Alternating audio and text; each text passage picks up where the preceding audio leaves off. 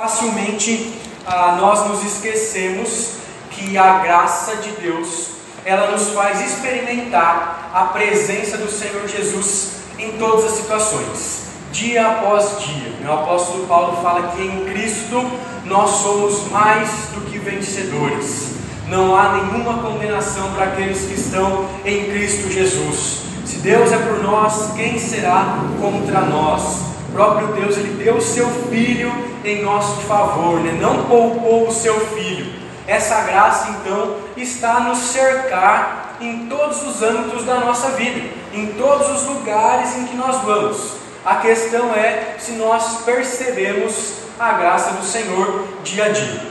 Então, como eu falei há pouco na nossa liturgia, a graça de sermos salvos já é suficiente para nós exultarmos em alegria, sermos os seres humanos mais felizes da terra, mostrarmos uma satisfação em viver, mostrar um prazer em glorificar o Senhor dia a dia. Só que na salvação, ah, Deus não para por ali, Deus continua trabalhando em nós, Deus continua desenvolvendo uma obra em nós, tanto que o próprio apóstolo Paulo diz que aquele que começou a boa obra, ele vai terminar até o dia do Senhor Jesus. Então todos nós estamos em obras. Todos nós estamos aí por meio do Espírito do Senhor, da obra da Trindade, sendo moldados, sendo trabalhados, como se fosse uma escultura. Deus vai batendo na pedra do nosso corpo, a nossa carne, arrancando ali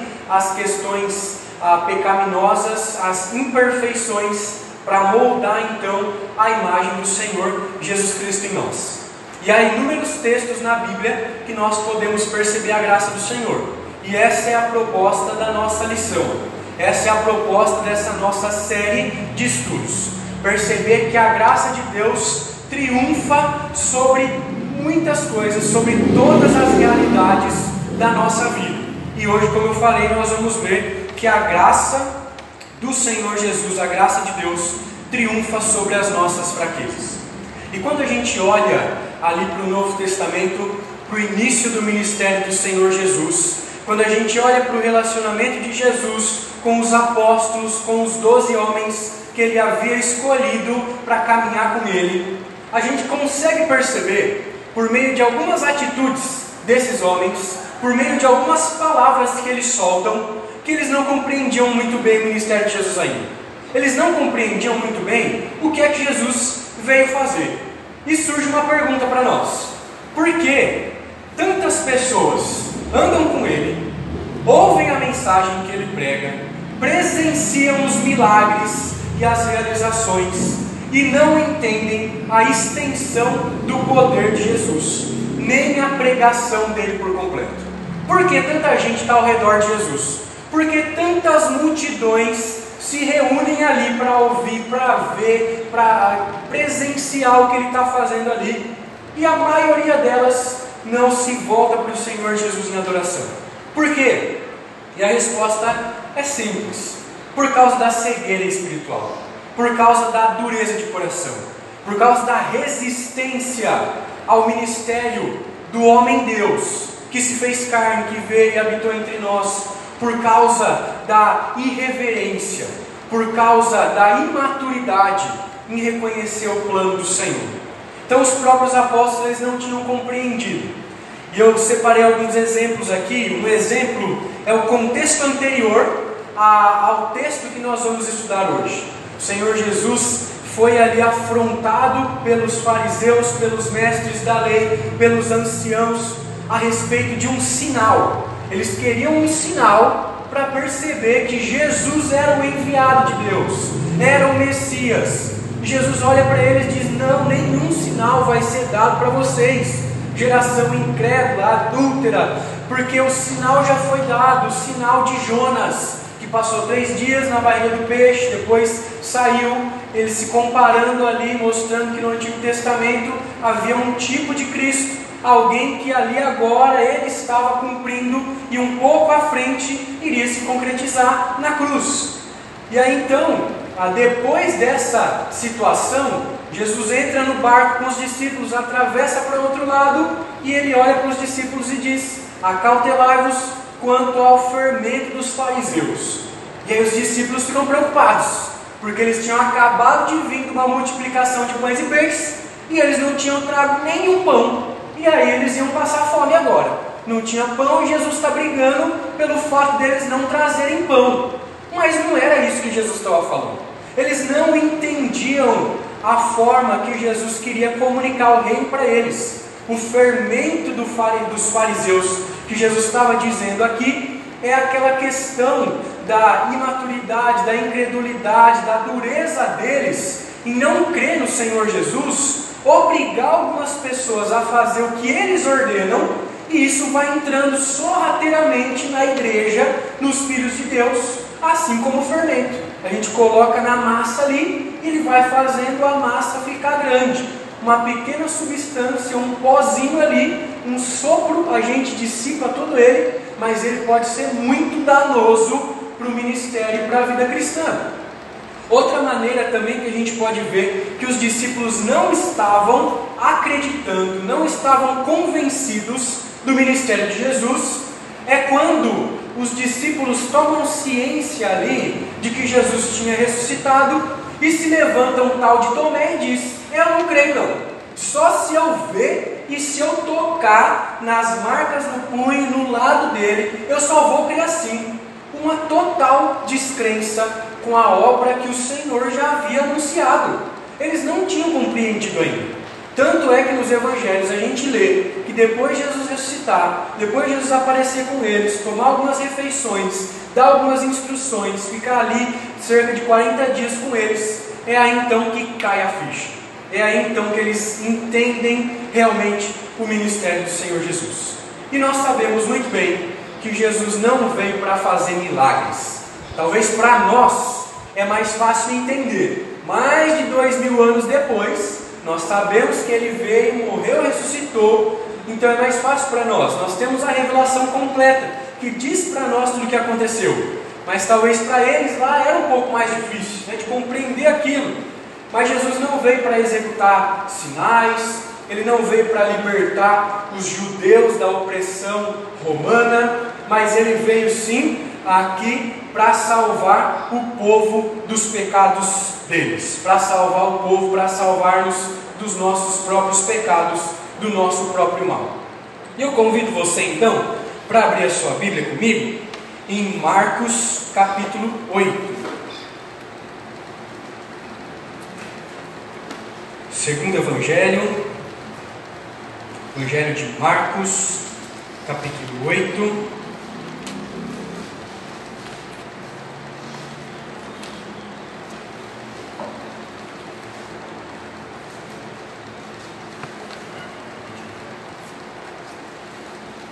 E nós vamos ler um texto bem conhecido, do versículo 22 até o versículo 26.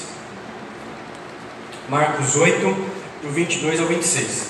Eu vou pedir para que a gente faça essa leitura em conjunto, todo mundo junto. Se você conseguir, né, por causa da máscara, se não faltar o ar. Mas se você conseguir, vamos ler. É, eu estou com a versão Almeida Revista Atualizada. Se você tiver com outra, não tem problema. Pode ler também, para a gente prestar atenção no texto e poder entender um pouquinho melhor o que, que ele está dizendo. Marcos 8, do 22 ao 26. Vamos lá. Então chegaram a Betsaida e lhe trouxeram um cego, rogando-lhe que o tocasse. Jesus, tomando o cego pela mão, levou-o para fora da aldeia e, aplicando-lhe saliva aos olhos e impondo-lhe as mãos, perguntou-lhe: Vês alguma coisa? Este, recobrando a vista, respondeu: Vejo os homens, porque como árvore os vejo andando. Então, novamente lhe pôs as mãos nos olhos, e ele, passando a ver claramente, ficou restabelecido e tudo distinguia de modo perfeito. E mandou Jesus embora para casa, recomendando-lhe: Não entres na aldeia. Muito bem. Creio que você já leu esse texto, né? Já talvez estudou, já ouviu uma pregação dele. E nós vamos ver que a graça triunfa por meio das nossas fraquezas. E aí então a gente começa a perceber que existiu um método aqui para Jesus realizar esse milagre. E na verdade, Jesus usava vários métodos para realizar os seus milagres. Jesus ele sempre utilizava um método distinto para que os homens que presenciassem, para que as pessoas que olhassem o que estava acontecendo ali, não se apegassem ao método.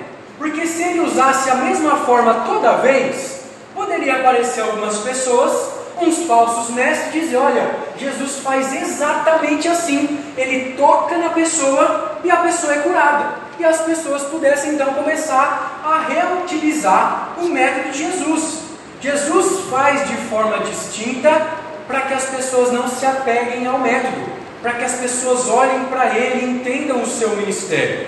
Se a gente for ler né, todos os evangelhos, a gente vai ver que Jesus usava o toque, que Jesus usava apenas a palavra, que apenas pela sua vontade a pessoa era curada, apenas um olhar a pessoa era a, aliviada ali, ou também, até mesmo sem ele estar presente, à distância, ele pensava, ele declarava ali, ele usava da sua bondade e as pessoas eram curadas. Então Jesus ele usava esses métodos para que as pessoas não se prendessem, não se apegassem aos métodos, mas também para que as pessoas não banalizassem.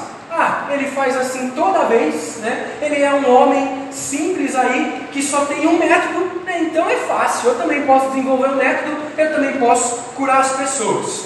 Mas para que as pessoas crescem no seu poder, para que as pessoas crescem no seu propósito. Então Jesus ele usava assim, e ele tratava cada pessoa de uma forma singular, de uma forma única. São basicamente sete milagres de cura de cegos que nós temos no Novo Testamento. Se você for procurar depois e reparar, cada um dos sete é realizado de uma forma distinta. Jesus olhava para cada pessoa e tratava cada pessoa de forma única, de forma singular. A beleza desse ensino é que isso ainda não mudou. Jesus olha para cada um de nós para cada situação da nossa vida e ele trata cada um de forma individual. Jesus sabe o que cada um de nós está passando. Jesus sabe o que cada um de nós precisa. E ele vem ao nosso encontro de forma única, de forma singular, e nos trata com o seu método, com a sua criatividade, porque ele não é preso às situações, aos métodos. Então, para Jesus, cada caso é um caso. Jesus é o melhor médico que existiu. Os médicos hoje, quando a gente vai numa consulta, ele tem que tratar cada caso como um caso. Né? Especificamente agora também na pandemia, a gente esteve conversando com alguns médicos aí e eles falaram que, olha, não tem como a gente generalizar tudo. Cada pessoa é um caso. A gente tem uns sintomas gerais aí, mas parece que alguma pessoa ah, relata ali algum sintoma diferente e não quer dizer que não é Covid. Pode ser também. E Jesus fazia isso muito bem. Jesus tratava cada pessoa segundo o propósito, segundo os sintomas, segundo a realidade espiritual daquelas pessoas. E Jesus também é um ótimo professor. Ele ensina muito bem os médicos como eles devem agir. Porque quando a gente vai no médico, né, tem aqueles que nem querem olhar na nossa cara. Né? Tem aqueles que a gente fala um pouquinho, ele já receita um remédio achando que isso vai mudar todo o nosso problema e na verdade a gente toma, depois tem que voltar lá e aí trata com grosseria, não olha muito bem para a gente, não quer saber dos nossos problemas. Jesus era diferente. Ele parava, ele ouvia, ele conversava, ele perguntava, ele se importava realmente com as pessoas. Então Jesus ele tinha os seus métodos. Ele é o próprio Deus e mostra o seu amor por nós aqui, por meio dessa a, situação com esse cego. E ele mostra para a gente que ninguém fica de fora, até as pessoas que eram desprezadas pela sociedade. As mulheres, as crianças, os leprosos, os cegos, os endemoniados, todas essas pessoas Jesus tratava. Jesus estava no meio delas sendo bênção. Jesus estava no meio delas dizendo que o reino dos céus era também delas. Elas precisavam se voltar para eles. E assim então todas as pessoas recebiam essa atenção amorosa do Senhor Jesus. E é bom a gente olhar aqui alguns contrastes que esse texto nos traz, algumas realidades, para a gente entender um pouquinho melhor esse trato amoroso do Senhor Jesus. O texto fala para a gente que ele pega o cego pela mão e ele leva o cego para fora. Da sua mão, ele toca no cego, ele olha para o cego. Então ele pega, ele carrega, ele traz para perto de si, ele toca, ele usa o carinho, o afeto. E de muitas pessoas que tinham ao redor ali, o texto fala que chegaram ali, lhe trouxeram, provavelmente alguns amigos e conhecidos desse cego, levaram ele até Jesus. De tantas pessoas que tinha ali reunidas, só Jesus pôde realizar, pôde atender esse homem que estava carecendo. Então essas questões nos mostram aqui uma grande compaixão do Senhor Jesus, uma grande intimidade que Ele quer ter com nós, conosco, os seus servos. Né? Ele quer então mostrar interesse, Ele demonstra carinho aqui pelos seus servos. E a gente não pode ter dúvida de que só Jesus pode refrigerar, nos fazer respirar mais tranquilos, acalmar a nossa alma, aliviar, nos oferecendo refúgio. Jesus ele quer nos tirar do meio da multidão. Nós aqui em comunhão juntos somos um só corpo, mas ele quer tratar nós individualmente, dentro de casa, isolados, sozinho com os nossos problemas. E só Jesus é capaz de poder curar as nossas feridas e de transformar as nossas almas. Eu separei algumas citações aqui que eu achei muito importante para a gente poder ah, entender um pouquinho melhor do que esse texto está nos falando, do Charles Spurgeon, que, é um, que foi um pregador do século XVIII, pregador muito ah, influenciador aí dos pregadores que vieram no século XIX, XX, XXI, e ele fala o seguinte: como o olho é o símbolo do entendimento, é possível, se não pode ser normal, curar o entendimento em etapas. A vontade pode ser transformada de uma vez, as afeições mudadas instantaneamente, e a maioria dos poderes da natureza humana pode experimentar rápida mudança clara e completa. Mas ao entendimento pode ser necessário vir a ser esclarecido por meio de uma iluminação a longo prazo.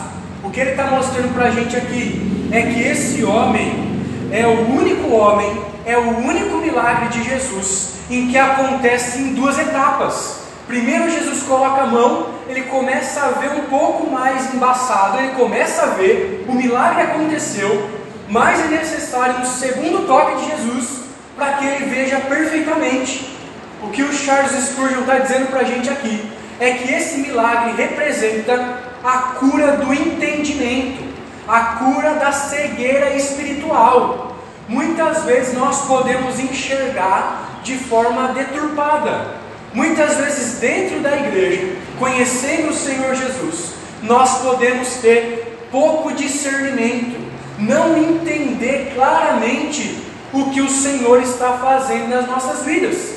Por isso é necessário o toque de Jesus, para que a gente compreenda. E essa visão, esse discernimento, não vai acontecer de uma hora para outra. Ninguém se converte, né? ninguém é convertido e passa então a ter todo o conhecimento espiritual. Ninguém consegue compreender toda a Bíblia após a primeira hora da sua conversão, do seu encontro com Jesus é necessário uma caminhada, é necessário um progresso na fé. E esse milagre explica isso para nós. Ele continua dizendo aqui que o coração de pedra não deve ser amolecido gradualmente, mas sim transformado instantaneamente em um coração de carne. Quando o Espírito Santo converte o coração, o coração que era de pedra, na hora se transforma em um coração de carne na hora a mudança de vida acontece. Só que o que ele continua dizendo é: as faculdades do raciocínio devem ser levadas gradualmente ao equilíbrio e à ordem adequadas. Tanto que a pessoa que acaba de confessar o nome do Senhor Jesus, vários vícios, vários pecados, vários problemas que ela tem na vida não vão desaparecer naquele momento. Ela luta ainda com vícios, com pecados, com dificuldades. E ao longo da caminhada, estudando a palavra, dependendo do Espírito, se entregando ao Senhor, ela tem que abandonar. Ela vai abandonar. E é isso que acontece nesse milagre. Aos poucos, o Senhor vai trabalhando na nossa vida e nós vamos deixando de lado aquilo que não importa, aquilo que não é relevante, aquilo que não glorifica o Senhor. E aí então ele fala aqui para nós que isso pode ser comparável a enxergar apenas de perto, sem ver de longe. E então a restauração definitiva do entendimento pode estar reservada para uma experiência mais avançada. Então aquele que acaba de receber o Senhor Jesus, ele precisa trilhar os passos. Ele consegue enxergar de perto que Jesus o ama, que ele é um pecador, que ele precisa de salvação, mas ele ainda não consegue entender e explicar as doutrinas da fé é necessário ele caminhando aos poucos com o Senhor, estudando e compreendendo as verdades para enxergar como um todo, não só de perto, mas de longe também. E é isso que acontece com esse cego aqui, e é o que acontece com todos nós. Nós devemos buscar o progresso da nossa fé, enxergar e discernir claramente aquilo que o Senhor quer que nós aprendamos. Então, esse milagre aqui que nós acabamos de ler, ele retrata para nós a cura progressiva, né, a cura gradual, esse processo aqui de cura do entendimento de uma mente ah, obscurecida. Ele mostra para nós então a cura progressiva do entendimento obscurecido. O nosso entendimento, mesmo depois de conhecer a Jesus, é obscuro, é falho por causa do pecado nós não compreendemos todos os mistérios da palavra de Deus, mas o Senhor, de forma graciosa, triunfa sobre as nossas fraquezas. Mesmo sendo falhos, mesmo tendo inúmeras dificuldades, mesmo não conseguindo entender de verdade, de fato, a palavra, Ele, com o seu Espírito, realiza essa obra em nós e nos ajuda a entender melhor. É isso que o Senhor Jesus fez com esse cego. Ele não podia ver fisicamente, mas o seu espírito estava obscurecido. Jesus oferece a visão para ele. Jesus mostra para ele que além de enxergar as coisas, ele precisava entender a, o, o reino de Deus. Ele precisava entender que ele precisa de Cristo Jesus, assim como nós. E o Senhor Jesus traz esperança para esse homem que vivia à margem da sociedade e mostra para ele que ele poderia mudar de vida e viver de uma forma que ele nunca tinha vivido, que é para a glória de Deus em todos os momentos, em todos os lugares, em todas as circunstâncias. Nós temos que entender que o Senhor Jesus está presente conosco em todos os lugares e nós precisamos viver então por meio dessa esperança, por meio dessa presença. E só oferece esperança quem tem amor. E Jesus tem amor transbordando para dar para todos nós. Então a fraqueza desse homem aqui em particular era a sua visão decadente. Ele não conseguia enxergar. A fraqueza dele era a falta de discernimento espiritual. E aqui eu quero chamar a sua atenção para que você olhe para a sua vida e pergunte qual que é a minha fraqueza, para que a graça de Deus possa triunfar, para que a graça de Deus possa ser vitoriosa. Esse homem ele não compreendia as verdades profundas do Evangelho. E Jesus abre os olhos dele gradualmente para que ele possa compreender então e ter maturidade. Então, todos nós precisamos desse toque gracioso do Senhor Jesus. Todos nós precisamos deixar que Ele triunfe, seja vitorioso sobre as nossas fraquezas, porque nós sozinhos não conseguimos vencer as lutas, as batalhas, os pecados.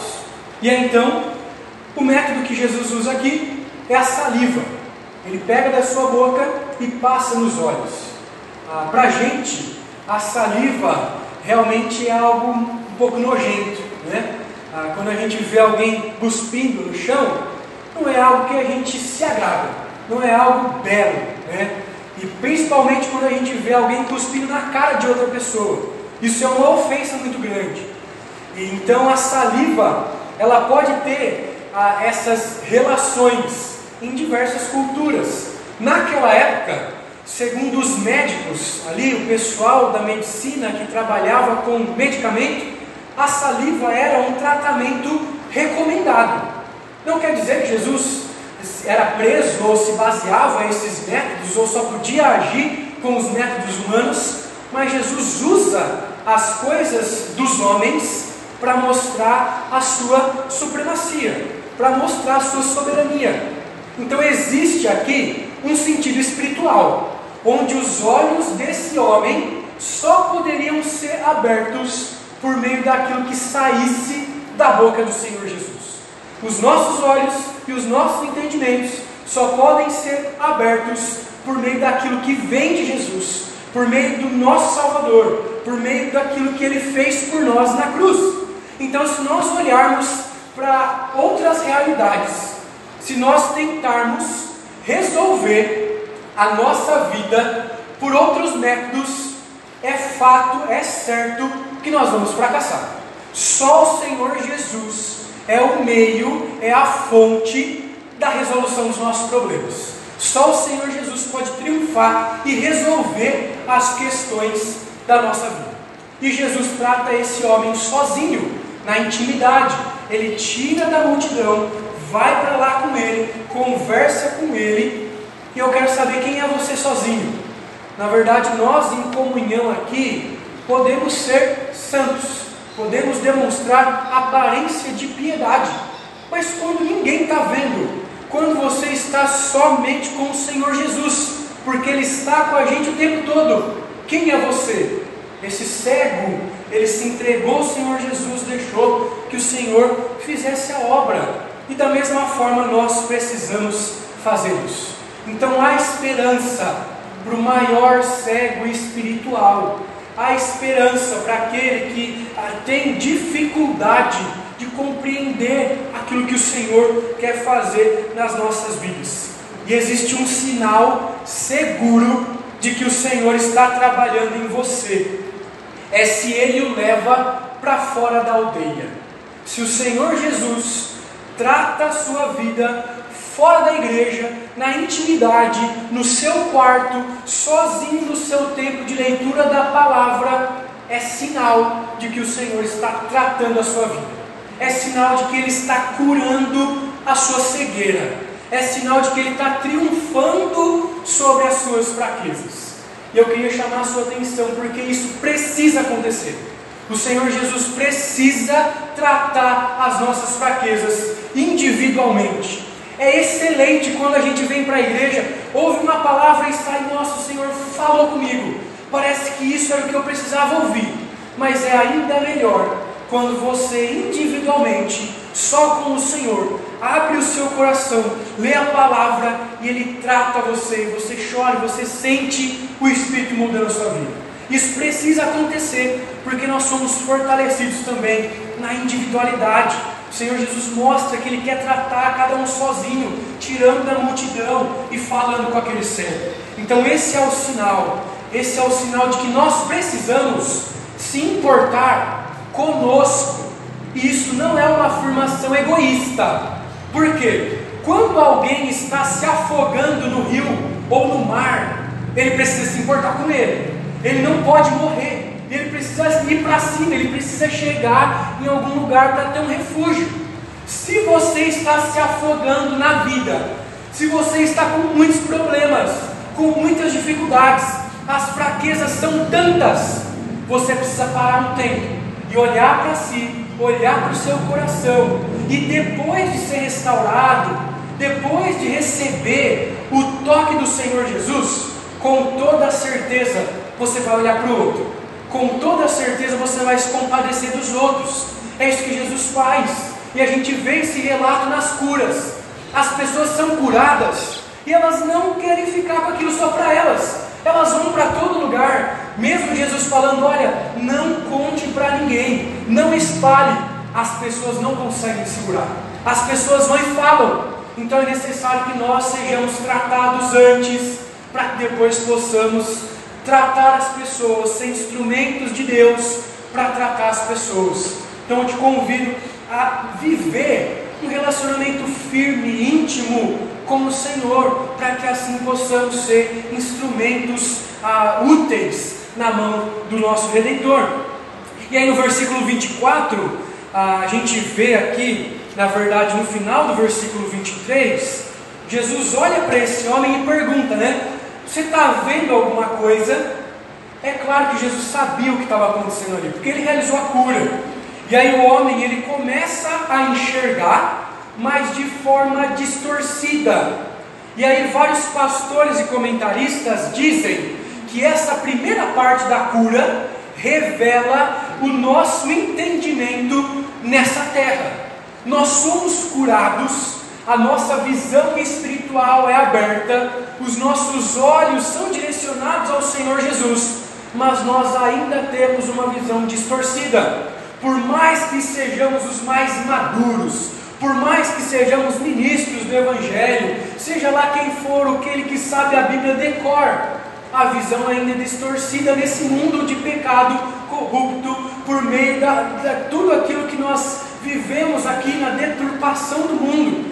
Então essa restauração ela é gradual. O Senhor começa, o Senhor terminará no fim. A segunda parte aqui, Jesus toca de novo, e aí então, esse toque representa então uma visão corrigida de uma vez por todas. Representa aquilo que a gente vai ter só na eternidade.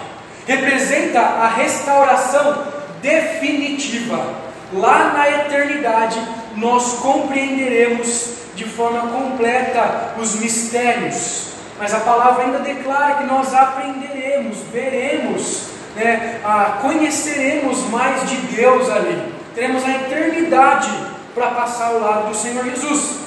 Então, assim como alguém que acaba de ser exposto às verdades do Evangelho e ainda não compreende de forma completa, profunda as doutrinas do cristianismo, esse cego também estava começando a enxergar mas não perfeitamente. E daí então o versículo 24 é interessante para nós, porque Jesus pergunta para ele e ele responde: Olha, eu vejo sim, né, os homens, porque como árvore os vejo andando. A gente precisa entender um pouco o que isso significa. Provavelmente esse homem não era cego de nascença, porque ele soube identificar um homem e sabia o que era uma árvore. Ele estava confundindo ali o que era homem e o que era árvore, mas ele já tinha visto há muito tempo, provavelmente por uma doença, por alguma, um ataque ali, algum acidente, ele ficou cego. Esse homem ele confundia então homens com árvore, mas ele sabia que eram homens porque andavam, e ele sabia que as árvores não andam. O cego espiritual também, ele confunde as doutrinas espirituais, confunde as doutrinas da fé, mas ele sabe que são cristãs.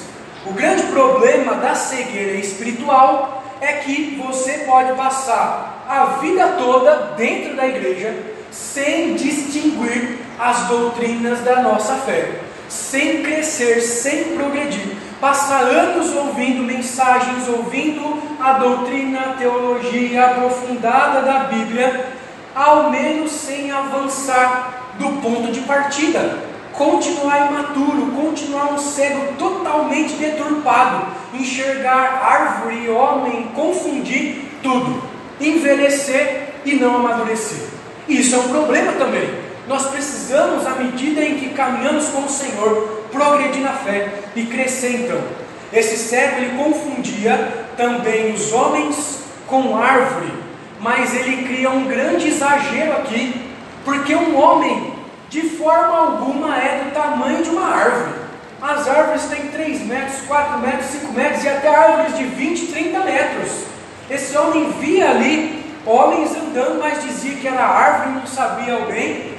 E o servo, o cego né, espiritual, ele também não valoriza as doutrinas como deveria. Ele exagera, achando que não é necessário ter uma profundidade, estudar teologia, estudar as doutrinas, porque são altas demais como as árvores, e ele não precisa estudar aquilo, só o pastor precisa se importar com aquilo.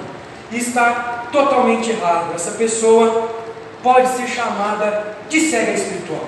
Aquele que diz teologia não é para mim, aquele que diz estudar doutrinas é muito difícil, essa pessoa pode estar com sua visão um pouco deturpada, como o cego, exagerando, estereotipando, achando que só o pastor, só o líder, né, o missionário, o ministro precisa disso para a sua vida. Porque quando nós estudamos a palavra, as doutrinas, a teologia, quanto mais teologia você estuda, mais santo você deve se tornar. Quanto mais doutrina você aprende, memoriza e consegue colocar em prática, mais devoção ao Senhor você deve ter. Então, crer no Senhor não exclui o pensar. Por isso que Jesus faz essa obra aqui. Crer é também pensar. Nós pensamos, nós não somos crentes que se deixam levar por qualquer vento de doutrina. Nós estudamos a palavra a fundo e Deus e o Senhor Jesus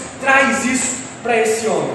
Então o que falta hoje, não na nossa igreja somente, mas nas igrejas em geral, na igreja evangélica, é valorizar a palavra de Deus de forma teológica e de forma doutrinária. Nós precisamos entender que isso é a base da nossa fé. Isso é aquilo que rege tudo que nós fazemos. Por que você faz o que faz? As pessoas podem te perguntar. E se você não estiver firmado, se você não estiver com a sua a mente, com os seus olhos, com a sua visão clareada pela palavra de Deus, você vai passar vergonha e não vai saber responder. Poxa, por que aquela igreja está fazendo aquelas coisas? Né? Por que igreja está usando máscara? Ninguém mais está usando máscara. Por que aquela igreja está respeitando o distanciamento social se ninguém está respeitando? Porque nós temos princípios, porque nós nos ah, regulamentamos por meio da palavra do Senhor, que ela diz que nós devemos respeitar as autoridades governamentais que foram instituídas por Deus. Mesmo que ninguém está fazendo, nós fazemos porque é o certo, porque glorifica ao nosso Deus. Então tudo que nós fazemos tem que ter um princípio, tem que ter algo pautado na palavra de Deus. E nós só vamos saber responder a essas perguntas se nós nos aprofundarmos no conhecimento. Se nós deixarmos o Senhor Jesus tocar a nossa visão, tocar o nosso entendimento e nos fazer mais ah, sensíveis à sua voz. Mas mesmo que se nós tivermos uma igreja, uma congregação cheia de cegos espirituais, de uma coisa nós podemos nos alegrar, que eles nunca mais voltarão a ser cegos totalmente. Uma vez tocados pelo Senhor Jesus, uma vez crendo no Senhor Jesus, sendo perdoados os seus pecados, nunca mais perderão a garantia da salvação, o Espírito Santo de Deus, a doutrina, a obra que o Senhor fez na vida dele, porque é o Senhor quem faz a obra, não depende de nós, é o Senhor quem vai até o cego e toca no cego e traz claridade, é o Senhor quem morre na cruz, não somos nós, é o Senhor quem envia o Espírito, então nada depende de nós, tudo depende do Senhor, por pior que seja, felizmente, os cegos que enxergam parcialmente nunca mais voltarão a ser cegos totalmente. Esses cegos foram iluminados então pela palavra do Senhor. E daí eu queria te fazer pensar um pouquinho, né? Quantos de nós, ao olharmos para uma obra de arte, para um quadro, para uma construção, né, para alguma questão, não paramos e ficamos ali olhando né, para uma paisagem para a natureza e ficamos admirando que beleza do Senhor, que traços, né? Olha o que o homem é capaz de fazer, uma pintura tão bela. Quantos de nós, ao ouvir uma música, não paramos para meditar na letra daquela música, na profundidade da adoração, do que ela revela sobre Deus? Quantos de nós, ao vermos um filme, né, como a gente viu na quinta-feira aqui, não tentam entender o que aquele filme está querendo falar para nós, quais as verdades, os princípios que ele está transmitindo para a gente mudar e refletir. Será que nós temos percebido as verdades da palavra do Senhor, assim como a gente dá valor às coisas secundárias? Será que a gente tem percebido como as ideologias, filosofias, ideais mundanos e humanos têm entrado na nossa mente, têm entrado na nossa casa, pelo meio dos nossos ouvidos, dos olhos, sem a gente perceber. Por isso nós precisamos ser críticos em relação a isso, porque o Senhor toca em nós. O Senhor tocou nesse cego para que ele pudesse ter uma visão diferente aquilo que a gente chama de cosmovisão, uma visão do mundo pautada no Senhor e não nos prazeres naquilo que os homens falam aqui. Daí então, no versículo 25 e 26, a gente vê que o Senhor Jesus, de forma graciosa e misericordiosa, toca esse cego mais uma vez. E aí o texto relata para nós em três expressões o que aconteceu com ele. No final do versículo 25, e ele passando a ver claramente, a primeira expressão, ficou restabelecido, a segunda expressão, e tudo distinguia de modo perfeito. Isso foi o que aconteceu com o homem. Ele foi restabelecido, o seu ânimo foi diferente, com certeza.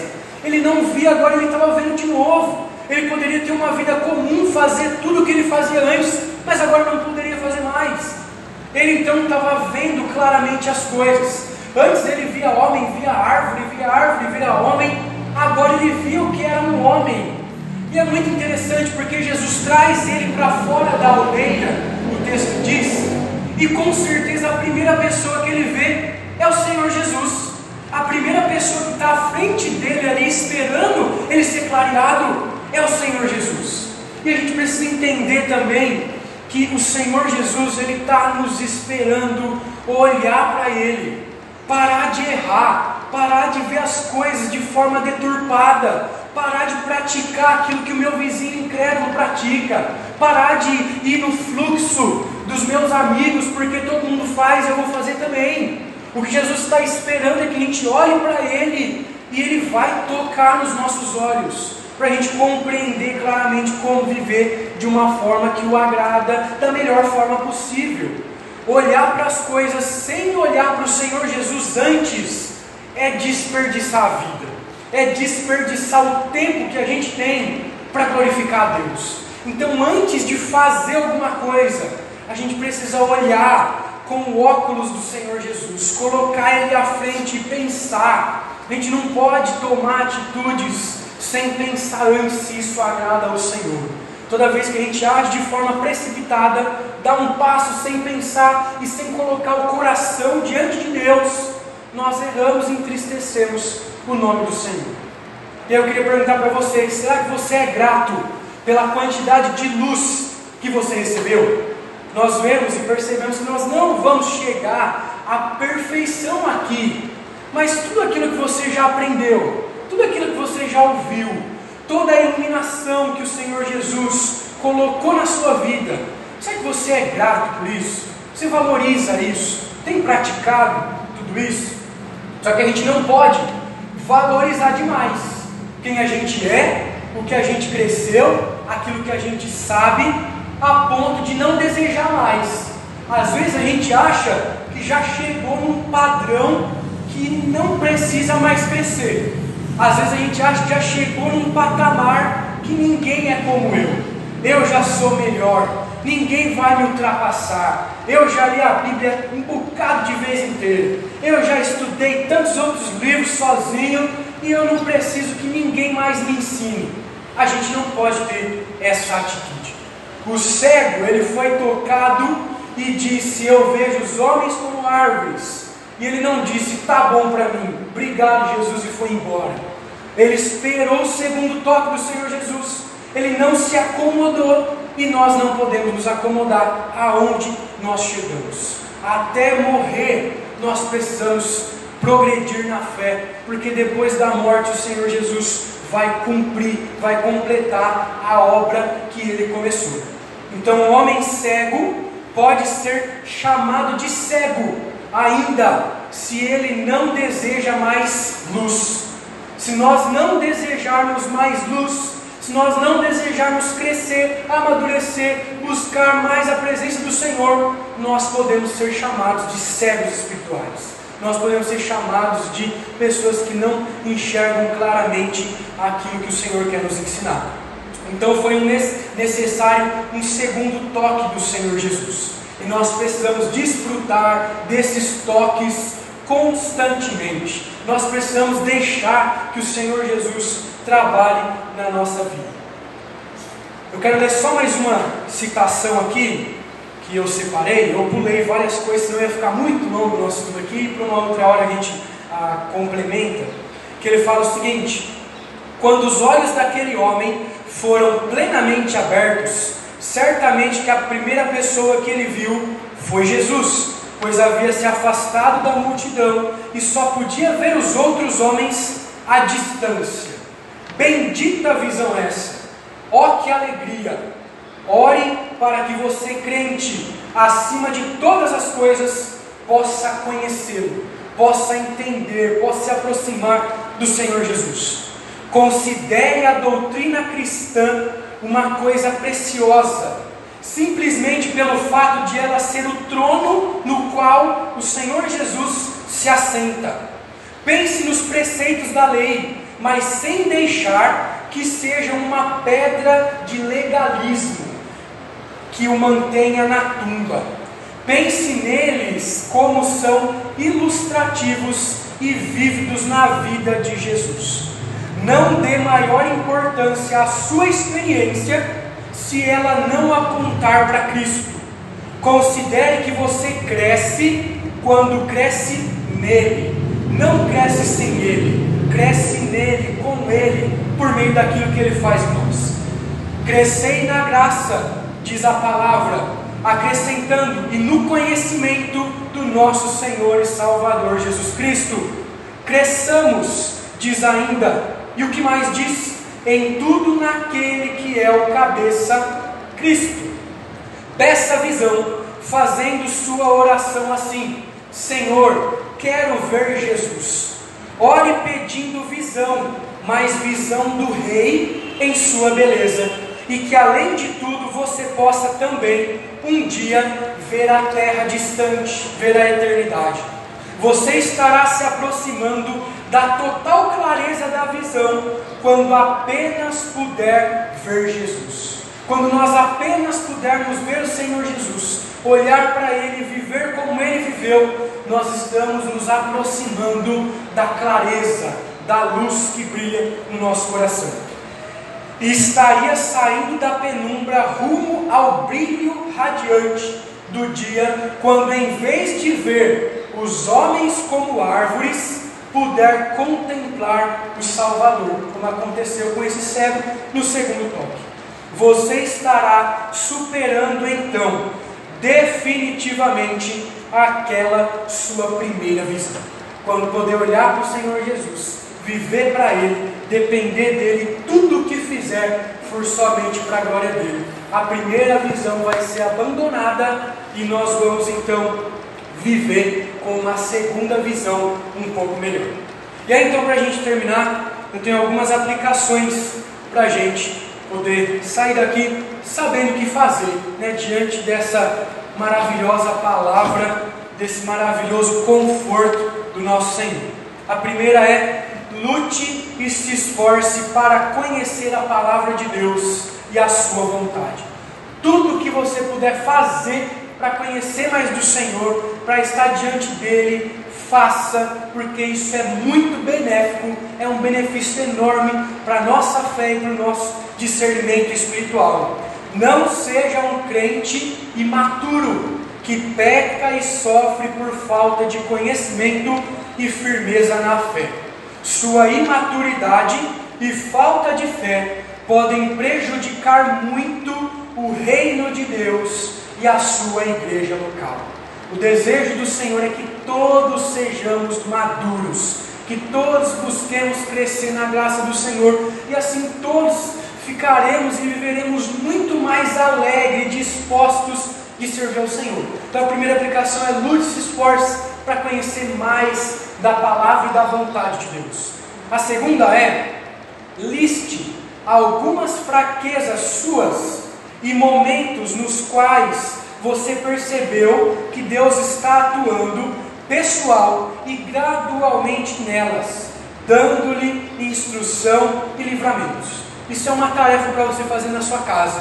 Parar depois sozinho, individualmente, com o Senhor e pensar nas suas fraquezas e nos momentos que Deus tem te feito passar para trabalhar na sua vida, para mostrar que Ele te ajuda a triunfar por meio das suas fraquezas. Lá na sua casa, a segunda aplicação é listar aí, pensar o que é que Deus tem feito na sua vida por meio das fraquezas e dos momentos.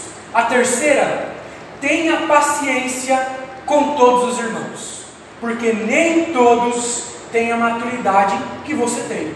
Nem todos estão vendo claramente aquilo que você enxerga. Então nós precisamos suportar as cargas uns dos outros. Jesus, Deus Supremo, não chegava para aqueles que tinham falta de visão, para os coxos, para os aleijados, para os ah, cegos, para os endemoniados e brigava com eles, porque eles estavam daquele jeito. Jesus tinha paciência, amor, compaixão e demonstrava o seu toque ali paterno sobre aquelas pessoas. Então nós precisamos ter paciência com cada um dos irmãos em cada estado que elas estão e estimular cada um ao crescimento, à maturidade, ao discernimento espiritual que todos devem ter. A quarta e a última, nossa alma deve buscar a perfeição do Senhor e não ficar sonhando com a nossa própria perfeição. Deve refletir a grandeza de Deus e não ficar fantasiando a nossa própria grandeza.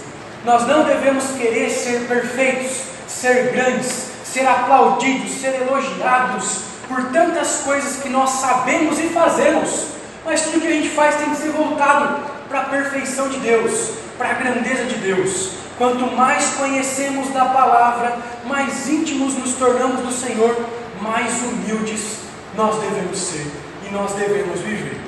Então, essa é a mensagem dessa grande passagem da Escritura, né, que tem muito a nos ensinar, que falou muito ao meu coração e eu queria transmitir aos irmãos, né, que possamos cada vez mais crescer na graça, no conhecimento do Senhor, depender dele, porque a graça vence e a gente curte. Nós podemos viver uma vida melhor, compreendendo que a graça triunfa sobre as nossas vidas.